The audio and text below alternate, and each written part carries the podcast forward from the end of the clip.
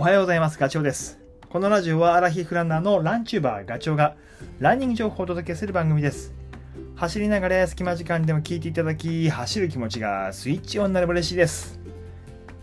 えー今の時間がですね、月曜日の朝2時30分です。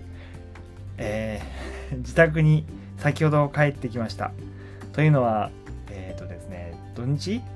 ちょっと突撃で長野県の八ヶ岳をですね全山重走というのを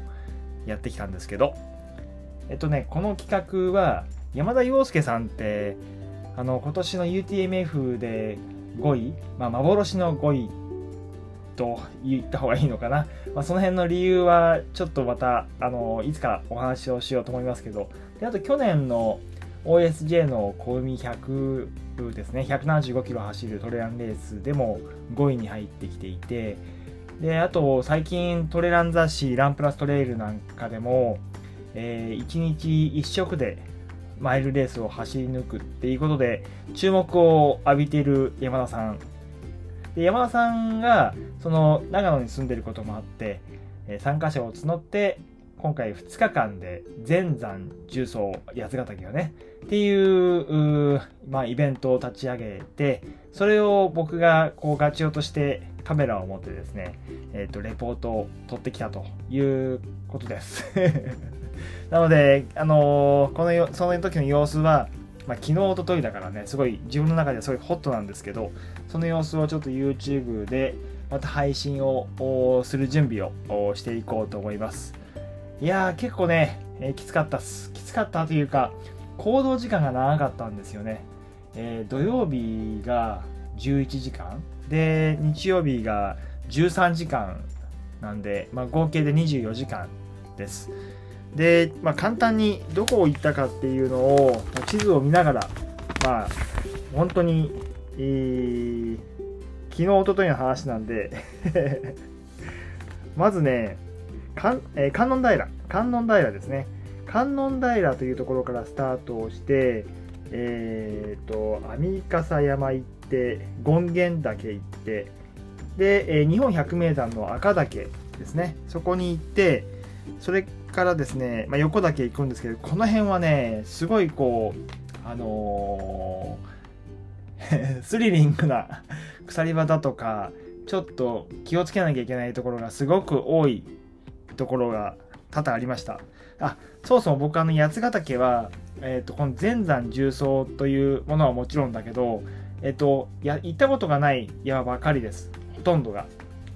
なので何もかもが新鮮でねあのー目にするものがおーなるほど赤岳ってこういうとこなんだとか景色の、まあ、素晴らしさみたいなところに感動した2日間だったんですけどそう。でまあ 赤岳から横岳行って気をつけながらスリリングな気持ちで、えーもうビクビクしながら行ってで硫黄岳ですね。硫黄岳行ってでその後はねあのーえっ、とあれです、え温泉に日本最高峰の場所にあるあ本山温泉だ。本山温泉に行き 2100m かな標高。そこにあのね 川沿いに露天のお風呂があるんですよ。露天か。露天のお風呂があってそこに入ってきました。で体を休めてでその日は天泊テントで、えー寝てですね、えっとセルトを立ててでその2日目はまたあその本山温泉からスタートして天狗岳行ってその後はねえっ、とどこ行ったんだっけ、えーえー天狗岳行ったらその次があ丸山に行ったのか。丸山に行ってそして、えっと茶臼山。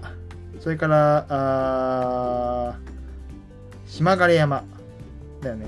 でその次が北横岳行ってでえー立科かな？立科立科に行ったのか。立科山に行ったっていうまあ、そんなあのコース取りを取ったんですけどね。立科からそうだ、えー、と白樺湖に降りていったという。距離としてはねそんな大した距離じゃ大した距離じゃないっていうか、えー、と何キロぐらいだろう。初日が15キロぐらい。で2日目が28キロ7キロなんでまあ40キロいかないぐらいなんですけど、まあ、いかんせんやっぱりね山があの強烈なんで。えー、累積標高だって 4000m ぐらいなんですけどとにかくもう走るっていうところがほぼなく、えー、ファーストウォークで進んでった感じですね。とてもこう充実した2日間だったんですけど ただあの帰ってきたのが今の時間というところでちょっと眠い状況ではありますが ラジオを撮ってます。えっ、ー、と今日お話しするのはちょっとねその24時間動いたこともあってすごい体は疲れてます。で、まあ、向こう出る前に、お風呂に入ってきたんですけど、その時、お風呂に入って結構体はね、あの、疲労が抜けた、抜けてはいないけど、とりあえず疲れはちょっとですけど、緩和されてます。えー、そのその時の話をちょっと今日はしようと思っていますが何回かこの話はしてるかもしれないけどお風呂に浸かる効果みたいなところねそれを考えながらあの僕、えー、お風呂に浸かってきました。はい。なのでちょっとねその話をしようと思います、まあ、そもそもえっ、ー、とねお風呂はやっぱり入った方が当然いい。普段シャワーで済ませてしまっている方も多いと思うんですけどね特にこの季節は。だけどやっぱりね、えー、疲労抜きっていうことを考えると,、えーと、できれば湯船に入った方がよくて。で僕はねあのー、まあ1週間で1回は近所の近くに、えーと、お風呂屋さんがあるんでそこに行くようにしています。でそこで、えー、よく入るのは電気風呂みたいなところ。だそこ入ると、まあ、下半身とかお尻とか股関節とか、まあ、その辺をこうビリビリビリビリすることで刺激が入るしあと炭酸風呂っていうのも実はそこあってそれもね結構こう、えーと、血管に直接こう刺激を与えてくれて、えー、まあ、血流を良くするっていう。でそもそも血液って心臓から用意どんで流れて大体えっ、ー、と30秒で駆け巡るって言われていますなので20分も使れば随分と血流良くなるというふうに思うので、ぜひぜひね、えー、あのお風呂、湯船に使っていただければなというふうに思います。で、まあ、湯船に浸かることの効果っていうのは3つあって、まあ、1つはその浮力で筋肉がほぐれる。まあ、プールじゃないけど、やっぱりね、えー、筋肉がプルプルプルプル、あの細かい動きをして、えー、浮力で硬くなったその筋肉を自然にほぐしてくれるっていうのは1つ。でもう一つは水圧ですよね水圧でその血流を促すっていうところであの横隔膜が上に上がるんですって水圧でそうすると肺がこう小さくなることで、えー、呼吸が多くなるんで、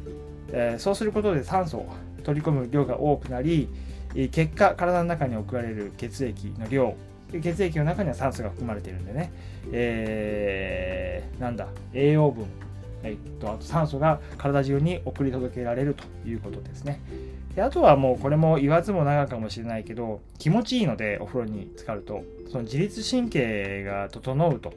いうことですよね。やっぱり、えーと、自律神経が整うことであの筋肉のいわゆるハードハードというか外側のものだけではなくて内臓系の疲労の回復にも有効です。で血液の巡りが良くなることでえー、回復それも早める影響が出てくるので、まあ、そういうこともちょっと頭に置いていただくといいかなというふうに思います。であとはそうね今日僕が気をつけたのはやっぱりえっ、ー、とまあ24時間動いてきていや体重計乗ったらね2キロぐらい落ちてたんですよ。でその理由はやっぱり汗をかいたことかなと。で八ヶ岳って標高高いので 2000m 以上ずっと、えー、その辺を尾根をねあの歩いてたんでそんなに滝汗がかかなかったんですけどそれでもやっぱり、えー、じわじわと水分出てってたようで。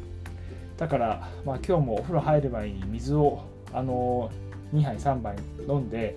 水分を体に入れてから入りました。